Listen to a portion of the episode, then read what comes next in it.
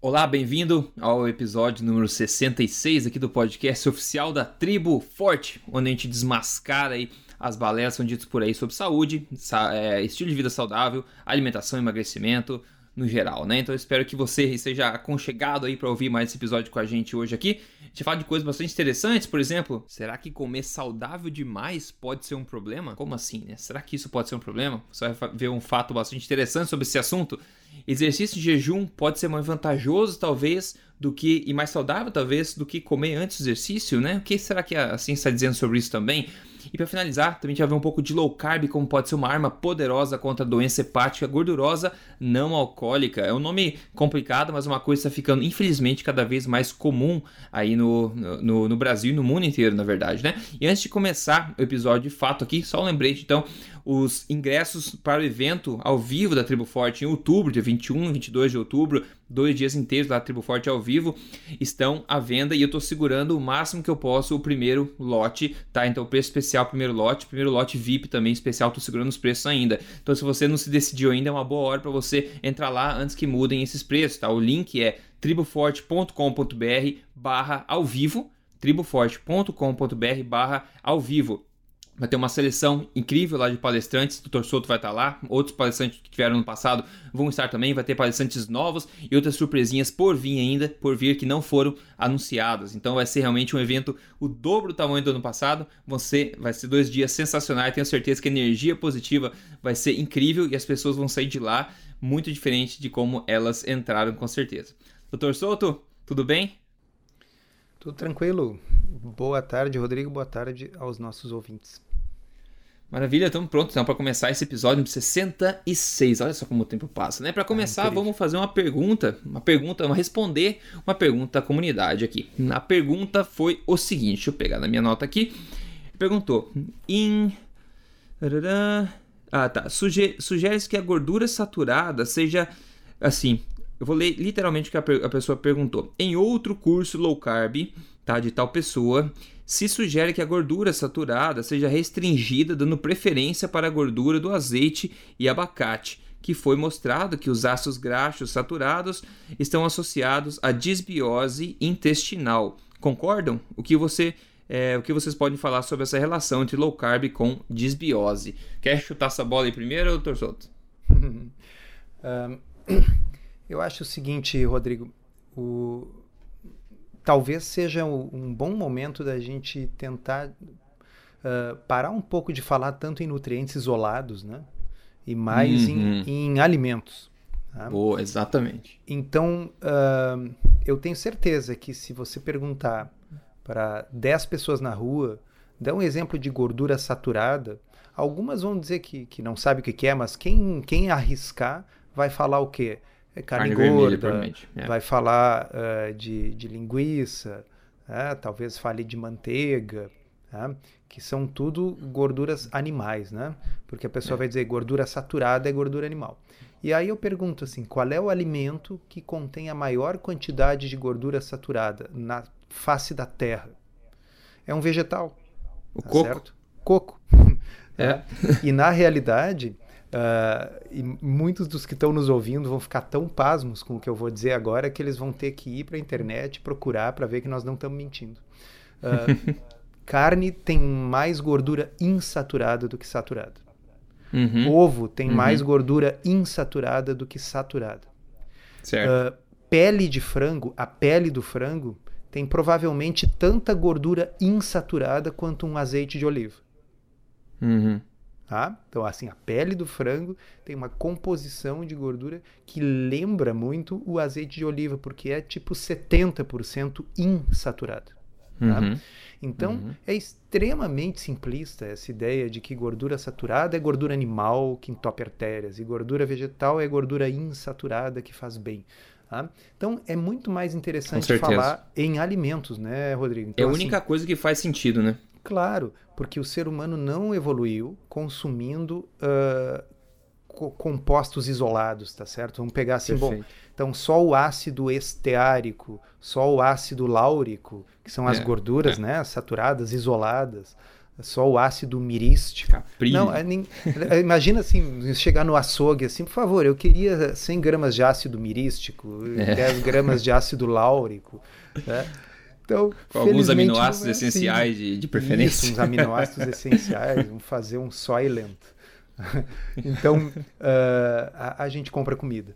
Uh, e aí o que se vê é o seguinte: existem padrões alimentares que estão estatisticamente associados com saúde, e esses padrões frequentemente independem completamente dessa questão de macronutrientes. Então, primeira certo. coisa, assim, eu, eu não estou ainda respondendo diretamente a pergunta de quem perguntou, porque uh, eu, eu acho que essa pergunta talvez não se foque no ponto adequado de que a gente come comida. Então, coco é um, é um alimento bom, tá certo? Se ele tem gordura saturada ou não, sinceramente, para mim, pouco importa. Tá? Da uhum. mesma forma, abacate é um alimento bom. O abacate tem muito mais gordura insaturada do que saturada, mas para mim uhum. ambos são frutas boas, extremamente nutritivas e que têm a vantagem de serem pobres em açúcar. Uhum. Certo? Uhum. Então, uma é insaturada, outra é saturada. Eu acho que qualquer nutricionista concordaria que ambos são naturais, são bons, são saudáveis. Tá? É, Bom, é capaz de você até achar uma dissonância cognitiva de perguntar para muitos profissionais, falar, ei, gordura saturada, você acha que eu posso comer na minha dieta? A pessoa, claro que não, você tá maluco? Agora, se você perguntar, você acha que eu posso incluir um coco na minha dieta, aqueles é, coco que eu tenho em casa, coqueiro e tal, só que eu posso comer? Não, pode, coco é tranquilo, é, tranquilo, sem é. problema, entendeu? Exatamente, exatamente. Ou pergunte assim, bom, e se for gordura então predominantemente insaturada, posso comer? Sim, pode. Ah, então quer dizer que eu posso comer frango com pele? Não, não, é, pelo exato. amor de Deus. Sabe? Mas, então mas tem assim? isso. tem isso. Exato. Ah, bom, o que eu ia falar então é o seguinte, de onde é que sai essa história? É, que existem vários estudos em roedores, tá? nas quais uh, a gordura uh, saturada ela facilita uh, o, a translocação de uh, bactérias, mas mais frequentemente de invólucros bacterianos, dos chamados lipopolissacarídeos bacterianos uhum. do intestino para a corrente sanguínea. Tá? Então é como, vamos dizer assim, se a gordura saturada emulsificasse essas coisas e facilitasse uhum. a passagem delas, já que as membranas das células do intestino, como as membranas de todas as células, são membranas lipídicas, tá certo? Então, uhum. coisas na presença de gordura têm mais facilidade de atravessar membranas. Uh, e então, será que provoca desbiose? Será que provoca translocação? Será que provoca inflamação? E aí, mais uma vez, vamos dar uma olhada o que, que os estudos clínicos em seres humanos mostram ok? Uhum. Mas não, eu não estou interessado, e, a, e, aí a gente volta, uh, eu acho que esse deve ser o nosso segundo mantra aqui. O nosso primeiro mantra aqui do podcast é estudos observacionais não estabelecem causa e efeito, somente ensaios uhum. clínicos randomizados. Esse é o nosso primeiro mantra, né? É, o nosso é. segundo mantra pode ser assim, não vamos nos focar em desfechos substitutos, e sim em desfechos concretos. Tá? É, então, exemplo de desfecho substituto. Tá? Eu pe... E esse é o tipo de exame que foi feito e que o nosso leitor uh, deve ter lido. Tá? Uh, eu pego, sei lá, meia dúzia de voluntários sadios, tá? eu forneço para eles uma dieta com uma quantidade maior de gordura ou menor de gordura, saturada, enfim. Tá? E aí eu meço depois uma série de marcadores no sangue, como a presença uhum. desses lipopolissacarídeos bacterianos, marcadores inflamatórios, interleucina e etc. E aí eu vejo, uhum. olha, aqueles que consumiram um shake preparado com mais gordura saturada tiveram uma elevação significativamente maior da, dos marcadores inflamatórios 60 minutos depois de beber esse shake. Tá? Isso é desfecho substituto, né, Rodrigo? Tá? Com certeza. Assim, é, ninguém está interessado nisso, sinceramente. Tá, né, tudo bem, é uhum. é uma coisa legal de publicar e tal, mas assim, o que as pessoas querem saber é que, que eu devo fazer para viver melhor? O que, que eu devo fazer para manter o peso sem fazer força? O que, que eu devo fazer para evitar doença cardíaca e diabetes? E esse uhum. tipo de estudo não vai responder essa pergunta. Tá? Com o certeza. tipo de estudo que vai responder essa pergunta é um ensaio clínico ensaio randomizado. Tá? É, daí tem menos existem, especulação. Né? É, claro, porque aí assim, ó, o que, que acontece? Digamos que um ensaio clínico randomizado mostrasse que uma dieta mais rica em gordura saturada tivesse associado com um risco maior de morte, de infarto, de derrame, de, de gordura no fígado, de diabetes. Tá? Vamos imaginar um universo paralelo onde isso fosse verdade, porque o spoiler aqui é não, pessoal, é o, é o contrário. É, é o contrário. Então, dietas com baixo carboidrato e, portanto, com um pouco mais de gordura têm desfechos favoráveis em todas essas coisas. Mas vamos imaginar, tá? Um universo paralelo no qual uh, todas essas coisas horríveis ocorram. Aí, uma vez constatado que essas coisas ocorrem, a gente vai ver esse tipo de estudo e vai ver, ah, olha só, de repente é por isso, porque esses estudos aumentam a translocação de bactérias da corrente do, intestino para a corrente sanguínea, aumentam a inflamação e por causa disso as pessoas têm todas essas coisas ruins. Porém, a gente não vive nesse universo paralelo. O nosso, esse aqui, onde nós estamos gravando esse podcast, tem um monte de estudos mostrando o contrário, ok? Que a gordura natural dos alimentos, e aí vou, vou salientar o dos alimentos, quer dizer, eh, não estou interessado na composição exata de gordura de cada alimento, estou interessado no perfil da alimentação, tá certo? Uma alimentação uh, com plantas e bichos, evitando alimentos processados, evitando açúcar e farináceos. Isso foi testado em vários ensaios clínicos randomizados e os desfechos são bons. Então, se eles são Sim. bons, bom, então os cientistas deveriam estar é, tá se dedicando a entender assim, já que ocorre esse aumento uh, por alguns minutos, tá certo? Depois de uma refeição em marcadores inflamatórios, como é que mesmo assim os desfechos são bons? tá certo? É, é, é. Porque o que interessa são os desfechos clínicos, os desfechos concretos, é isso que as pessoas querem saber. Ninguém está muito interessado. Né? Por exemplo, de vez em quando tem alguns estudos que mostram lá que uma dieta uh, low carb está associada uh, na, nos minutos que se seguem à ingestão dos alimentos a determinadas alterações que são adversas uh, no endotélio, ok?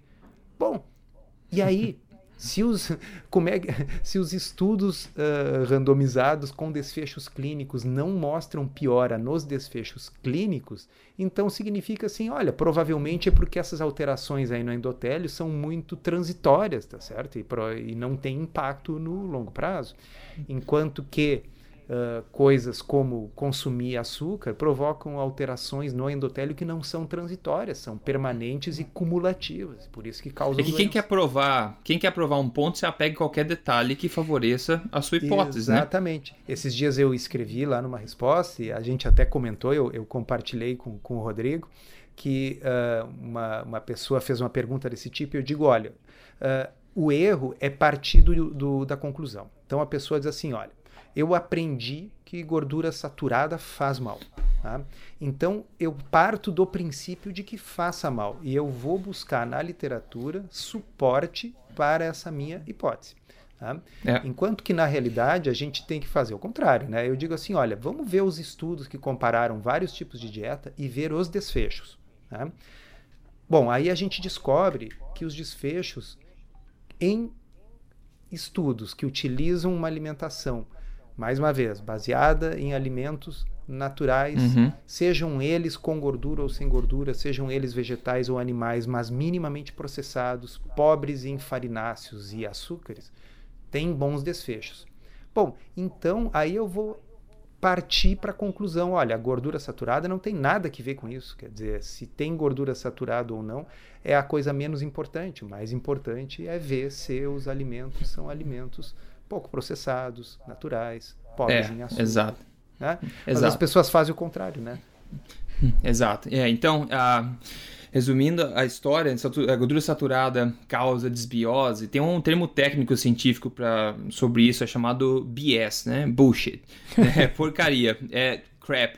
Porque é o seguinte, o que, que nem falou, o pessoal tá tentando achar algum detalhe para tentar provar que gordura saturada faz mal, e a gente já sabe, toda evidência em peso a favor de uma dissociação entre problemas e gordura saturada. Se você quer saber as evidências científicas sobre isso, você pode digitar mito gordura saturada, emagrecer de vez no YouTube, você vai achar lá. Agora sobre desbiose, quem não sabe o que é desbiose, é basicamente um desequilíbrio da flora intestinal, tá? Uma permeabilidade que pode ocorrer também da, da flora da, da, do intestino também. Então, esse problema de desbiose que eles estão falando. Agora, o que, que a gente sabe que, que está associado com o problema de desbiose?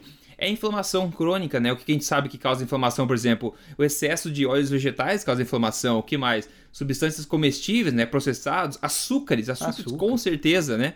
Talvez seja o principal e que alimenta os bad bugs, né? As más bactérias e também a causa inflamação crônica, etc. Toxinas, o pessoal não costuma olhar muito, mas produtos de beleza, produtos de limpeza que normalmente tem antibióticos lá dentro, não ajudando nem um pouco a nossa saúde da flora intestinal.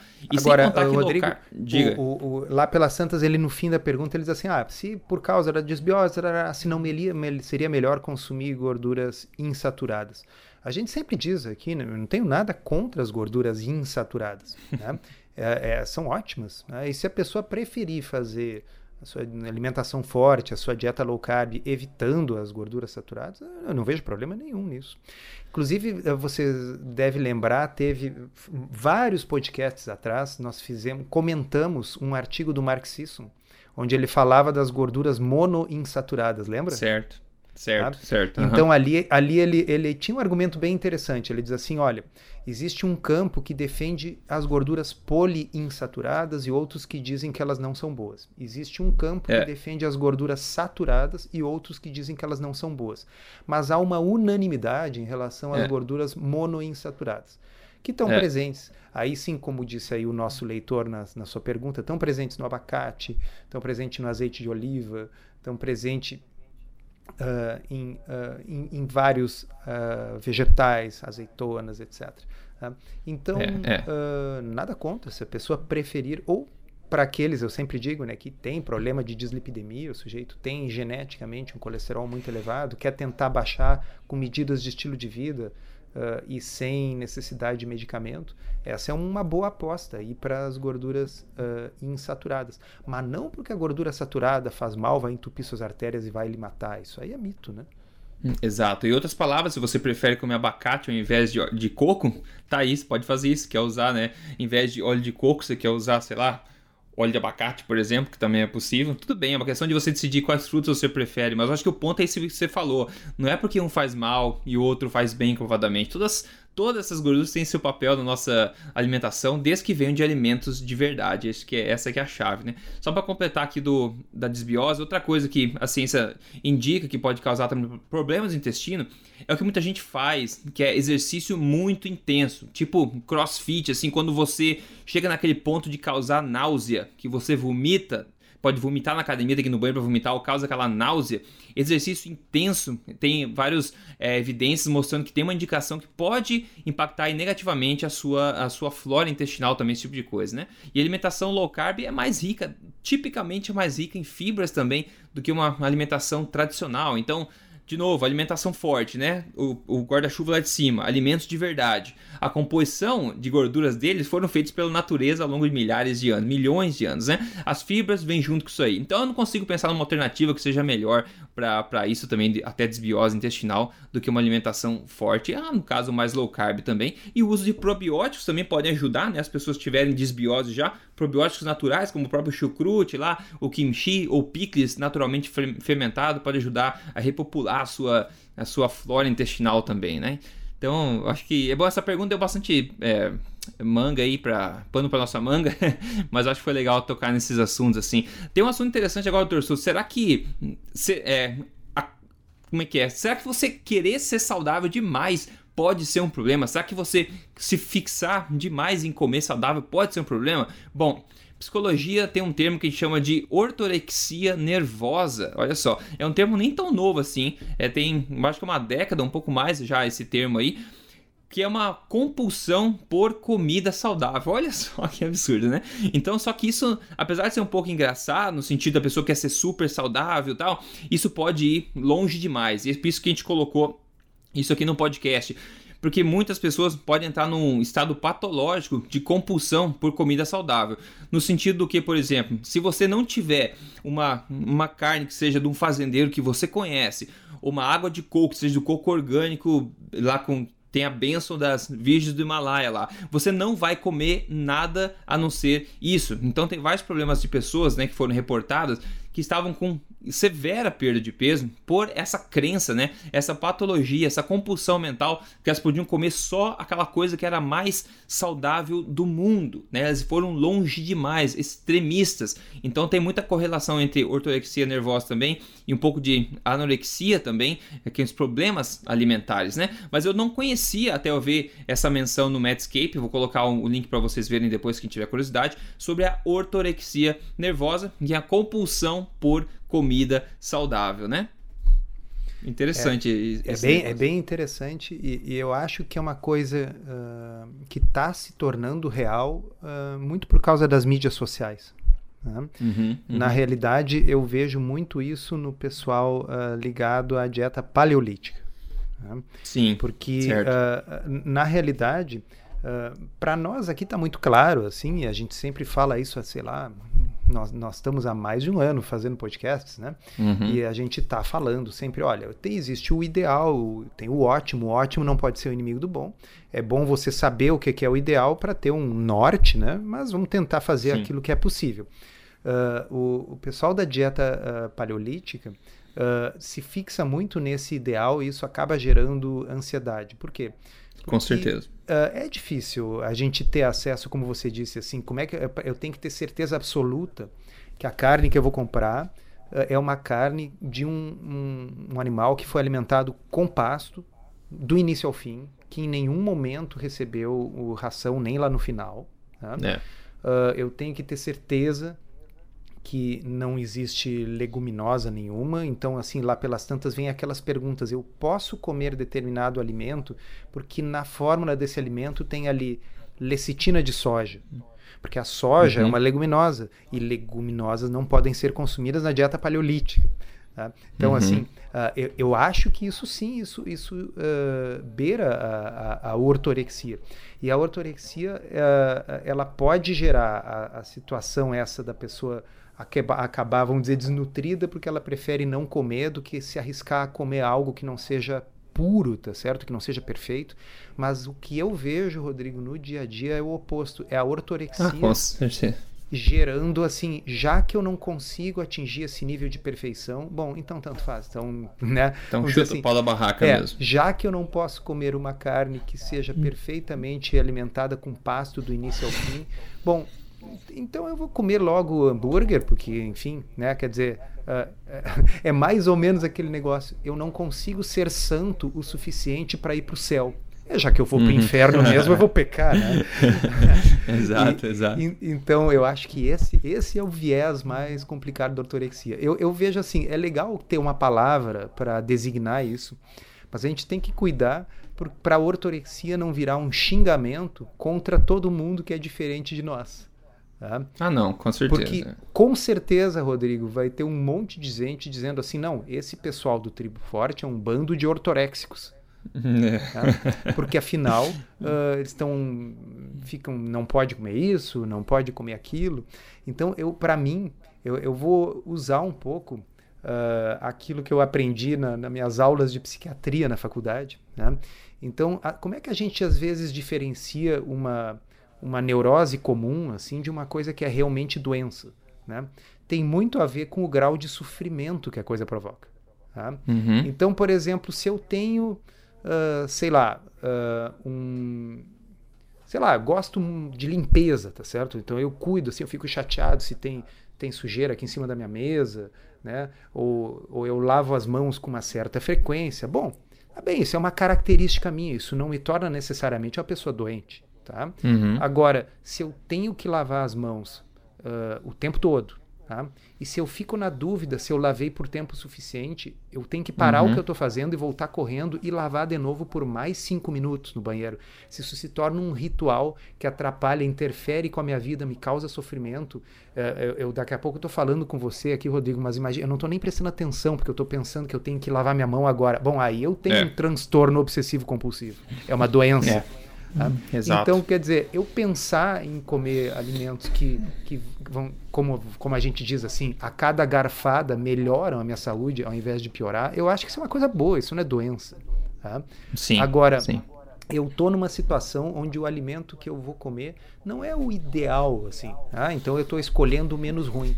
se isso me causar uma angústia terrível, um sofrimento tremendo, bom, eu acho que isso é patológico tá certo? Sim. Uh, Sim. É, é, eu esses dias estava comentando com um paciente, eu até fiquei pensando, será que eu conto isso no podcast ou não? Mas eu vou contar. Tá? uh, quando, uh, bom, eu acho que eu estou com um pouco de Alzheimer, talvez eu tenha falado no podcast passado, não lembro. Mas quando eu estava nos Estados Unidos, né, na última viagem lá, eu comprei, eu comprei barras Atkins. Eu falei isso para vocês? Nossa, falou do bisão, acho só. Não, barras Atkins eu não falei. Tá? Pô, barra Atkins é a coisa mais anti-dieta paleolítica que existe. Tá? Sim, é um negócio totalmente. assim, cheio de coisa artificial, sabores artificiais, tem até proteína isolada de soja dentro do negócio. Tá? Uhum. Uh, agora, é uma situação assim, tinha na farmácia para comprar, ok? Uh, eu comprei porque achei que poderia precisar numa situação onde as outras alternativas fossem piores e eu não tivesse a fim de fazer jejum. Tá? E resulta que, olha que coincidência, de fato aconteceu. Perdi, perdi um voo, acabei tendo que ficar um tempão no aeroporto, tá? uhum. decidindo, vendo, realinhando voos, enfim. E aí eu tinha a barrinha Atkins para comer. Tá? Então, assim, uhum. assim, Uh, se eu fosse um sujeito ortoréxico, eu estaria naquela situação, mas eu não vou comer isso, porque isso aqui não é palio, tá certo? Pelo contrário, é um negócio industrializado e tem soja e não sei o que. Bom, Sim. uma coisa é a pessoa tornar esse tipo de barra a, a sua comida no seu dia a dia. Isso ser a sua alimentação. Né? Uma coisa muito diferente é você ver assim, olha, numa circunstância adversa, eu estou aqui num país que não é o meu, não estou na minha casa, uh, só tem porcaria para comer na rua e eu quero um negócio barato, não perecível, que eu possa botar dentro da minha mochila. Com... Bom, aí eu acho que está válido. Então eu, eu vejo assim: isso é a diferença da pessoa se preocupar com a sua saúde, com a sua alimentação, versus a ortorexia. É, o ortoréxico Sim. jamais comeria um negócio desse. Tá certo? Não, é. Tá? é e não é- eu, é, não é por... eu não comeria um negócio desses normalmente no meu dia a dia. Vamos dizer, mesmo que tivesse para vender aqui em Porto Alegre, barrinhas Atkins aí no supermercado, eu não compraria porque aqui eu tenho a minha casa, tá certo? Eu, eu, eu tenho comida muito melhor, mais gostosa e mais saudável na minha casa. E eu trabalho a cinco minutos da minha casa, eu vou a pé para casa. Tá? Sim, então, sim. Eu acho que o, o, o, ponto, né, doutor Souto, é que. É, bom, não é por nada que a terceira palavra do slogan da Tribo Forte é estilo de vida, né? É boa forma, saúde, estilo de vida é um estilo de vida. E estilo de vida nada é 100%, né, como a gente está falando. Então essas exceções não vão definir o seu estado, jamais. A sua saúde, a sua boa forma, exceções raras não vão definir. Então se a pessoa entra numa crise neurótica que tem que ser 100%, aí começa um problema porque ela começa a sofrer por causa disso, como você falou, né? No teu caso, você comprou uma barrinha Atkins lá porque era o momento, que era a melhor alternativa naquele momento, mas é, uma é, coisa que você e eu não sofri nem um pouco por causa disso. Não pensei, ai Exato. meu Deus, assim, vou, vou, vou, sei lá, passar quanto tempo no purgatório do low carb perfeito, porque é, é. Eu, entendeu? Não, né? Não, então, exatamente. Então, a ortorexia é quando a coisa vira doença, quando ela gera sofrimento, quando não comer só o perfeito, o mais puro, o mais integral, o mais paleolítico, se a pessoa não puder ter acesso a isso, ela sofre, literalmente sofre crises de consciência e de culpa. Né? Bom, isso é, é doença, a pessoa tem que se tratar. Né? É, você e... se abstém por períodos, períodos longos de comida totalmente porque você não tem a opção perfeita, né? É um é, caso ou, como eu disse, o pior de tudo, já que eu não consigo atingir a perfeição e eu acho que só a perfeição é possível, bom, então, então azar aí, larga né? É, é bem aquele negócio assim, se eu, se eu, se eu preciso ser um santo para entrar no céu, bom, eu não consigo ser um santo, então eu vou ser um pecador. Não, existe um meio termo, né, pessoal? Existe, meio existe termo. um meio Exatamente. termo. Então, a, a, a, gente tem que cuidar. Eu, eu gostei de você ter incluído na pauta esse artigo aí, porque assim, tem que cuidar para não chegar na ortorexia, mas eu recuso o rótulo de ortorexia para quem segue o nosso estilo de vida. É, eu nem levantaria a bola para não, não motivar os bullies da vida aí. Tem gente que falta um QI aqui e ali, né? É, mas, mas, enfim. mas enfim. Então eu tá recuso tá esse rótulo, eu acho que ele é um rótulo que não se aplica para quem tem bom senso.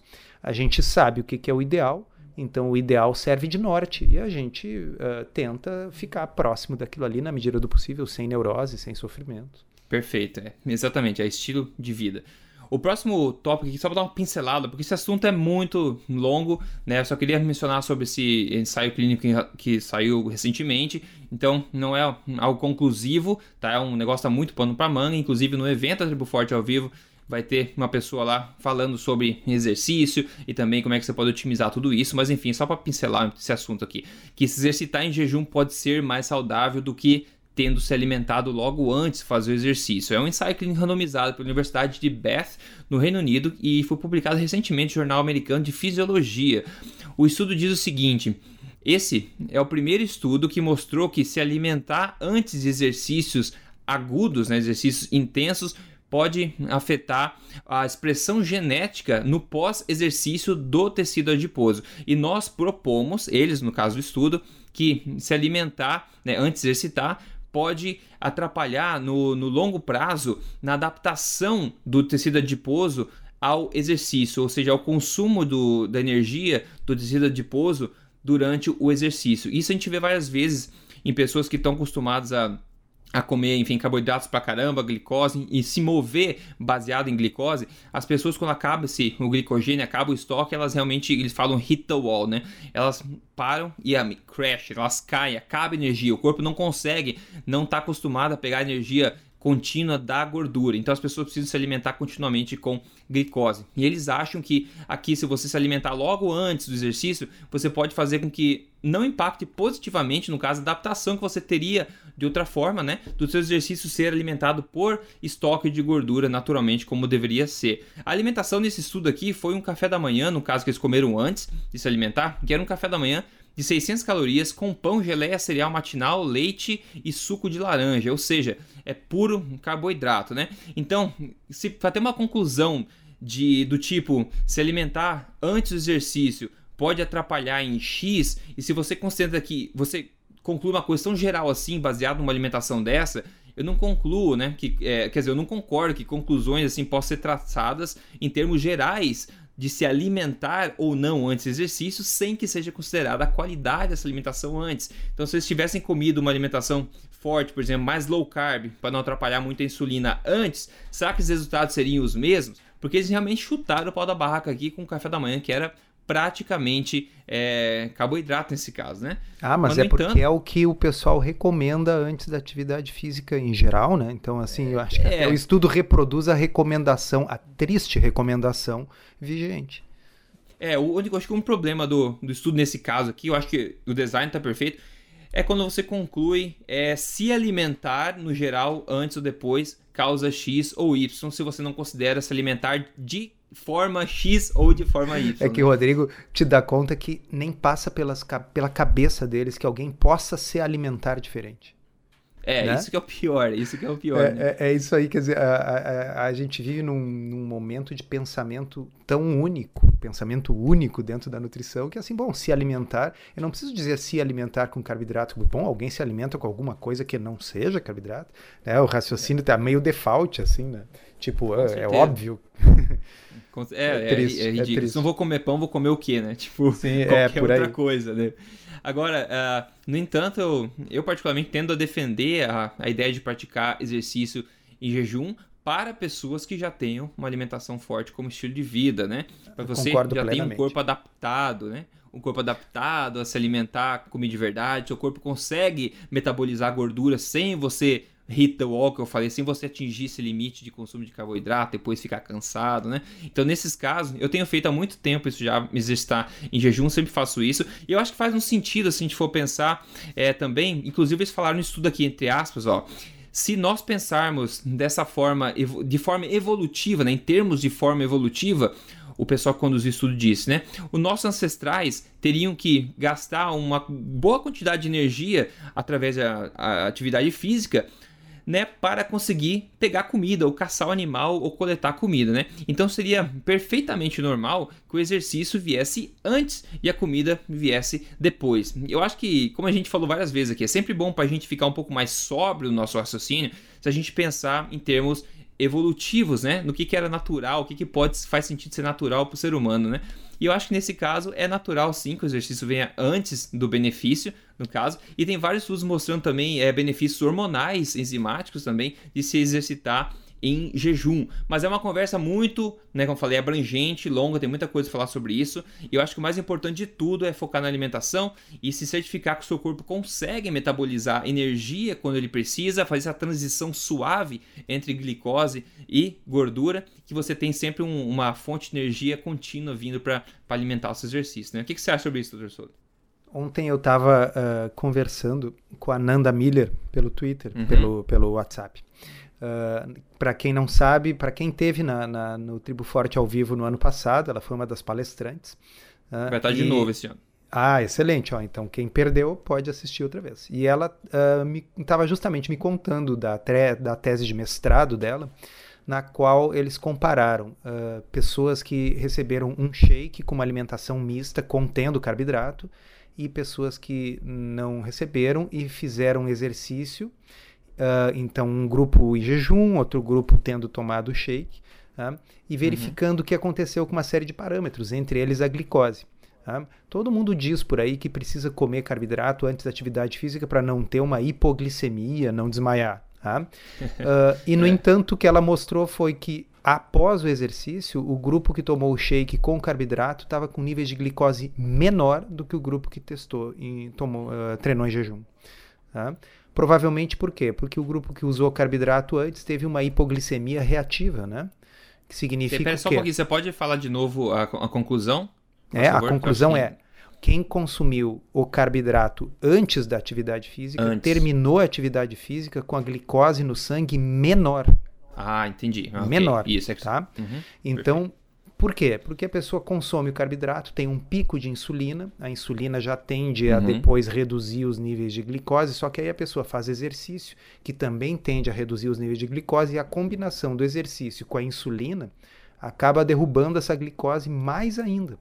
Né? Uhum. Então, em outras palavras, quem ficou com a glicose mais estável e terminou com a glicose mais alta, não com a glicose baixa, não com hipoglicemia, foi justamente o grupo que treinou em jejum. Uhum. Uhum. Então, assim, e aí o estudo não é, é. Esse é o estudo dela, mas existem outros. Então a pergunta é por que o Sim. profissional de saúde, profissional de educação física, ao invés de simplesmente dizer algo, tirar a coisa do chapéu, para não dizer do outro lugar, né? porque não vai no PubMed e não estuda, tá certo? Vamos é, ver assim, perfeito, olha, pessoas exato. já fizeram esse estudo e já chegaram a uma conclusão, então você não precisa teorizar, ficar imaginando o que vai acontecer. Tá? Então não, você não vai ter hipoglicemia se você fizer uma atividade física em jejum. Pelo contrário, a sua glicose termina até mais alta do que a de quem consumiu um carboidrato antes. É, é, aquele pensamento simplista burro, né? De, de pensar o seguinte: ah, eu vou me exercitar bastante agora, então preciso de energia. O pessoal esquece que um corpo metabolicamente é, regular, né, equilibrado, consegue coletar energia não só da glicose, do glicogênio, como também da gordura corporal. E a gente tem é, semanas, né, a maioria das pessoas aí, muito mais também, de é, energia estocada na forma de gordura corporal. É para isso a gordura serve, né? Para alimentar a gente quando não tem é, comida no momento. Então não faz sentido nenhum você achar que precisa comer antes para fazer aquela atividade física, né? E outra coisa também que o pessoal superestima é a quantidade calórica gastada em exercício, não é verdade? É, o pessoal que é, foca em gastar caloria, pessoal. cara. Ah, não gasta quase nada, o corpo é muito bom. É, é como se fosse um, o carro 1.0 mais perfeito, otimizado, econômico que existe. O corpo quer gastar o mínimo possível de energia para fazer tal exercício, porque é, é questão de sobrevivência, né? Então o pessoal que leva isso em consideração sofre muito. Então acho que está errado em vários níveis aqui, mas acho que não tem como falar de exercício e jejum sem falar de alimentação, né? Infelizmente é. não tem sobre, uh, sobre esse assunto que você falou da, da de imaginar que precisa consumir para ter a energia para fazer a atividade. Eu uso sempre a analogia aquela do, do celular e da bateria, né? Se eu tenho um celular que está sem bateria, imagina um celular sem bateria. Bom, realmente ele só funciona ligado na, na, na tomada. Tá? Uhum. Mas isso não é uma situação realística. O normal é o seguinte: o celular tem bateria. Então, se a bateria está boa, se a gente consegue acessar a carga dessa bateria, eu só preciso dar carga uma vez por dia, né? Uhum, então, uhum. Uh, e, e, outra, nessa minha analogia, então a, a, a bateria é a gordura, né? Bom, uhum. então se eu quero drenar essa bateria, se eu quero tirar a energia dela, se eu quero fazer com que a carga dela diminua, se eu quero fazer a pessoa emagrecer, Perfeito, é, eu vou fazer é, o quê? Botar é. na tomada várias vezes por dia? É, ela, ela, vai terminar o dia com 100% de carga, pô. Ah, exatamente. Então, é, é, é, simples, né? Pô, vai fazer uma é atividade física, quer gastar a bateria? Pô, então uh, não bota na luz antes, né? Pô, com certeza. E pro pessoal ainda dar uma pitada ainda talvez um pouco fora do escopo, né? No escopo também. O pessoal quer focar em perda de gordura, né? E tem aquela coisa, ah, saca um exercício em jejum ou não. Se você dormir a noite inteira, né? Assumindo que você não levantou para comer. Tem gente que, que é tão louco que faz isso, né? Mas assumindo que você passou a noite de sono e não comeu nada das, digamos, das 10 da noite até as 8 da manhã. Se você for fazer isso agora, o teu corpo já vai estar no estado de jejum. O seu corpo provavelmente já vai estar consumindo ali, oxidando gordura corporal. Então, se você quer perder peso e for se exercitar agora, na minha opinião e na opinião também da, de alguma ciência que eu já vi, você vai potencializar a queima de gordura, porque o teu corpo vai estar usando a bateria no, no caso do torçoto, né? Agora, se você for comer um café da manhã nesse momento, o que vai acontecer? Por que, que o corpo vai metabolizar a gordura estocada que ele tanto trabalhou para colocar lá, né? Se tem um monte de gordura rápida chegando nesse momento na sua corrente sanguínea. Não faz sentido. Então é contraprodutivo você se alimentar antes de se exercitar, principalmente se o teu objetivo é perda de gordura. Né? Assina embaixo. Perfeito. Doutor Souto, agora esse ensaio clínico randomizado aqui que foi. Você me mandou aqui antes, é, bem em cima da hora, eu acho bastante interessante, que é bem novo, né? Faz dois dias que foi publicado, se não me engano. Ensaio clínico randomizado aqui, o que, que é? Foi feito na Coreia, como eu já falei, ensaio clínico randomizado, então uma qualidade superior, né?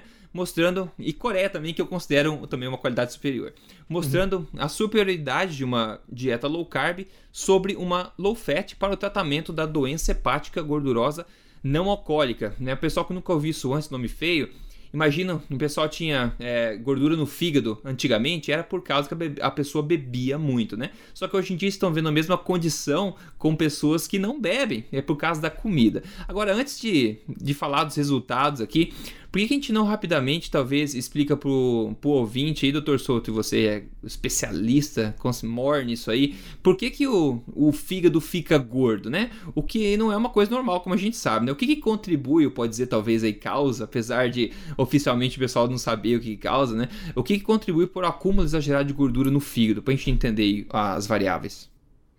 É, uh é uma coisa multidisciplinar, com, multidisciplinar, multifatorial, com certeza. Né? Mas assim, uhum. não tenho dúvida que o excesso de açúcar é a principal causa. Tá? Uh, as gorduras poliinsaturadas, essas que a gente estava falando dos óleos de milho, de soja, girassol, né? canola, né? também estão associados com um risco aumentado de gordura no fígado. Uhum. Com a combinação delas seria, sei lá, tipo churros, né? a, é, a, combinação de óleo de soja açúcar com açúcar e, e farinha. É, uhum uh, é realmente um caminho muito curto para chegar na, na, gordura no fígado. Só que como é gordura no fígado, tem esse Sim. negócio assim, gordura, né? A mesma palavra, a gente fala em gordura na dieta, pensa que se comer gordura vai ter gordura no fígado. Então esse aqui é o enésimo estudo para mostrar que não é bem por aí a coisa, né? E, e, como você disse, é um ensaio clínico randomizado, não é chute, não é estudo observacional, né? estudo feito na Coreia. E um N grande, né? são 106 pacientes. Nem sei como é que eles acharam tanto é. paciente com gordura no fígado na Coreia, que isso mostra que não adianta, né? Tá demorando um pouco, começou nos Estados Unidos, na, no Ocidente e tal, mas a coisa agora tá chegando na Coreia, no Japão e tal. Eles estão adotando os hábitos uh, do, do resto do mundo, né? Sim, é, é, vou falar um pouquinho mais sobre o, o estudo pessoal entender. Mas se você já. Eu fiz a pergunta para o Dr. Soto antes para vocês entenderem que a gente sabe que o principal e culpado né, de acúmulo de gordura no, no fígado é uma alimentação de péssima qualidade, principalmente rica em açúcares. Quando a gente fala açúcar, carboidrato refinado também e tudo mais, né? Então esse é o principal aí, a principal causa. E o estudo estava testando uma intervenção low carb, né, baixo na causa do problema contra uma alimentação low fat, que não tem nada a ver com o problema, né? É como eu falei pro Dr. Souto, né? Se você faz um estudo em pessoas que estão com sede, se você para um grupo da água, para outro grupo da mel e ver qual dois que mata a sede mais rápido, né? Então essa é a minha opinião, é um desperdício de dinheiro. Mas enfim, a gente está nesse nível de, de, de, preocupação no ramo da nutrição. O... É, o que eu ia falar aqui? Ah, tá. Uh, ah, tá antes de, de falar pra você o que é o estudo, Dr. Souto, eu acho que eu tenho que dizer que a o que eles consideraram low carb nesse estudo é talvez a pior definição que eu já vi na vida de low carb. Não sei se chegou a ver, mas mesmo assim deu resultado, tá? Então pra você ver o poder do que, que é. Olha só o que eles, que eles colocaram. É. Ah, o critério de low carb, do grupo low carb desse estudo, é como se segue. Estou lendo aqui é, literalmente. É, enfim, eles in, indicaram uma ingestão calórica de 25 calorias por quilo por, de pessoa, tal. Tudo bem, para reduzir o peso, tudo bem. Agora, olha o low carb deles: consumir 50 a 60% carboidrato. 20 a 25% proteína e 20 a 25% gordura. Agora, o low fat, para você ver a comparação, o primeiro era o low carb, agora o low fat, baixa gordura, era né, a mesma questão calórica e era 60 a 70% carboidrato, 15 a 20 carboidrato, é, desculpa, 60 a 70 é carboidrato, 15 a 20 proteína e 15 a 20 gordura. Ou seja, eles consideram low carb uma dieta que tem 50 a 60% carboidrato e é uma dieta low fat com 60 a 70% carboidrato. Então, praticamente, a, a, diferença entre as duas dietas é muito pequena em questão de carboidrato, Torçoto. Eu fiquei de boca aberta quando vi essa definição de carboidrato deles. Você tinha é. visto isso aí? Não, achei, achei E talvez incrível. até por isso, Rodrigo, que o, a, a, embora quanto menos carboidrato vai ser melhor, e a gente vê isso aqui, né?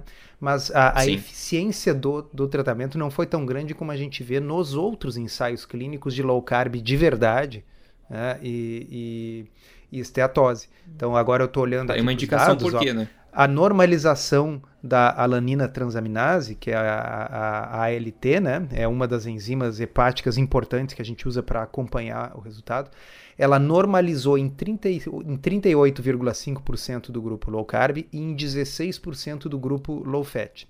Tá? Então, basicamente, uhum. o que esse estudo está mostrando é o seguinte: uh, um, uma dieta com uma quantidade absurda de carboidratos é muito pior Sim. do que uma dieta com uma quantidade menos absurda de carboidratos. Sim, tá é, exato. E, e, e, e, agora, imagina se fosse uma dieta realmente low carb. Realmente low carb, exatamente. E outra coisa importante sobre esse estudo é que os pacientes foram educados a seguir uma ou outra filosofia, eles não foram dados os alimentos para eles. Então eles foram educados pelo pessoal do estudo a fazer isso. Foram cento e 160 pacientes com essa doença do fígado gorduroso não alcoólica que foram randomicamente, aleatoriamente alocados então para os dois grupos e foram acompanhados durante oito semanas, né? Só dois meses só. Os resultados gerais foram tanto que é, o acúmulo de gordura hepática, né? O acúmulo de gordura no fígado com, como a pressão sanguínea também, a normalização enzimática que o Dr. Souto falou e o colesterol LDL, todos diminuíram significativamente mais no grupo de low carb, que o low carb nesse caso aqui é extremamente alto em low carb ainda assim. Além disso, ambos grupos foram instruídos a consumirem uma determinada quantidade calórica, como eu falei, que era é a mesma quantidade, 25 calorias por quilo, né? Que isso era igual nos dois grupos. Só que a quantidade ingerida pelo grupo low carb foi espontaneamente menor nesse, né, nesse grupo do que o low fat. Foi 17% menor comparado a 7% menor no low carb, que é mais uma do, do, low fat, que é mais uma coisa que a gente falou, né? O pessoal quando come alimentos de verdade, é muito mais fácil você espontaneamente começar a comer menos, naturalmente, você sacia comendo menos, né? O que também é. E outra coisa que mostrou também que a, a intervenção low carb causou maior perda de gordura na região abdominal, que a gente falou recentemente também, que é uma das mais perigosas que tem. Né? A conclusão oficial desse estudo da Coreia foi o seguinte: low carb, é, programas dietéticos low carb é mais, são mais realistas e efetivos na redução total do, do, da energia consumida através da alimentação e também na diminuição de gordura hepática no fígado nesse estudo da Coreia em pacientes que já têm essa condição, né? Então, é, o estudo é muito interessante, só que eu não entendo como, com raios, eles definiram low carb como 150, 60% carboidrato, né? É, deve ser porque é aquela coisa, né? É, é, é uma situação semelhante à que nós falamos antes. Uh, Parte-se do princípio, né? Que, bom, café da manhã ah, claro que vai ter carboidrato. Ah, low carb. Bom, tá, é menos carboidrato, mas bom, é óbvio que ninguém comeria realmente muito menos. Eu, eu acho que passa um pouco isso, sabe? A gente, é, é, a história do pensamento único. Depois de 45 uhum. anos dessa tolice toda, Uh, as pessoas realmente acham que carboidrato é essencial na dieta. Se for tirar, olha, tira Sim. devagarinho e tal. Então, mas o interessante é o seguinte, ver que uh, uh, é, é, tudo uma compara, vamos dizer, uma questão daquilo com o qual você compara. Né? Se comparar uhum. com a dieta de 70% de carboidrato, bom, a dieta de 50% de carboidrato produziu tudo no caminho que a gente já sabe que low carb produz melhora da esteatose, melhora da pressão sanguínea, melhora do perfil lipídico, diminuição da gordura especificamente na região abdominal e, e diminuição espontânea da, da, da, da, da ingestão calórica. Né? É, então, é. imagina se tivesse um terceiro grupo que fosse assim, low carb mesmo. Tá? É, Doutor Souto, foi então, 10% a diferença da injeção de carboidrato de quantidade, 10%, e causou todos esses resultados que a gente está vendo. É, e o que ajuda, inclusive, a, a, corroborar uma coisa que a Nina Teicholz, a autora do livro The Big Fat Surprise, já dizia no livro dela de 2014. Né? Ela dizia o seguinte: a diferença entre uma situação em que uh, o, o, o povo norte-americano era saudável, onde o diabetes tipo 2 e a obesidade eram uh, coisas relativamente raras, para a situação lamentável que nós estamos hoje, é uma diferença Sim. não de 10% de carboidrato para 60% de carboidrato. É uma diferença de 40% de carboidrato para 55% de carboidrato. Uhum, tá? uhum. Então, realmente, se a gente. É, é, e ela diz isso, né? Ela diz assim, olha, se nós pudéssemos pelo menos voltar o relógio e as pessoas voltarem a se alimentar como elas se alimentavam nos Estados, nos Estados Unidos dos anos 50 né? Uhum. Então, veja bem, eles não eram low carb, eles não faziam uh, código emagrecer de veras na, na, naquela época, tá não. certo? Tá? Eles comiam pão, tá? eles comiam uh, uh, massa, essas coisas, mas não era na quantidade que comem hoje. Então, realmente, claro, obviamente vai ser muito mais eficaz se a gente fizer uma restrição mais significativa. Mas, é, é, é, repito, se nós compararmos uh, os Estados Unidos dos anos 50 com os Estados Unidos de hoje, de hoje da epidemia de obesidade, da epidemia de fígado uhum. gorduroso, da epidemia de diabetes, a diferença é menos de 15% em termos de, é. de carboidrato. Mas a diferença qualitativa eu acho que é bem maior que essa, né? Ah, não, sim, claro. A diferença qualitativa eu concordo. O tipo de carboidrato piorou muito óleos vegetais é, e um monte de outras toxinas, né, que o pessoal Você tá... quer ver um outro exemplo? A, a, a, a, França, né, que se fala tanto do paradoxo Sim. francês, que não é paradoxo nenhum. Uh, uhum. E o pessoal diz, tá, mas o francês come pão. Sim, todo mundo, não existe nenhum país do mundo que não coma pão. Só que o consumo de carboidrato do francês é compatível com o que do americano era uh, antes das diretrizes nutricionais dos Estados Unidos, nos anos 50 e 60. Uhum, tá? uhum, então, é. uh, não precisa ser. Uh, de uma, pensando em termos de saúde pública, eu não preciso de um país inteiro low carb. Isso nunca vai acontecer. Basta reduzir um pouquinho. Né? É, em termos é. de saúde pública, já vai ter um impacto gigantesco. Mas para isso, as pessoas têm que entender do que, que elas têm que ter medo. Né? Quer dizer, é, parar de ter medo da gordura do abacate, parar de ter medo da gema do ovo e passar a ter medo do que elas realmente têm que ter medo, que é de comer muito pão e açúcar. É, né? Perfeito. Ótimo. Ótimo. Bom, vou fechando esse podcast. Pessoal, se você quer né, vir encontrar a gente lá em outubro, lá no evento Tribo Forte ao Vivo 2017, lá em São Paulo, corra lá para garantir o seu ingresso, que ainda está tempo. É lá no triboforte.com.br barra ao vivo. E você vai ter acesso às suas opções. Vai encontrar todo mundo lá, vai ser vários palestrantes, dois dias de pura energia positiva e, claro, muito conhecimento para levar o seu estilo de vida saudável muito mais além. Ok? Um grande abraço para todo mundo, obrigado por ouvir e obrigado, Torçou, também. A gente se vê na próxima. Obrigado, até a próxima.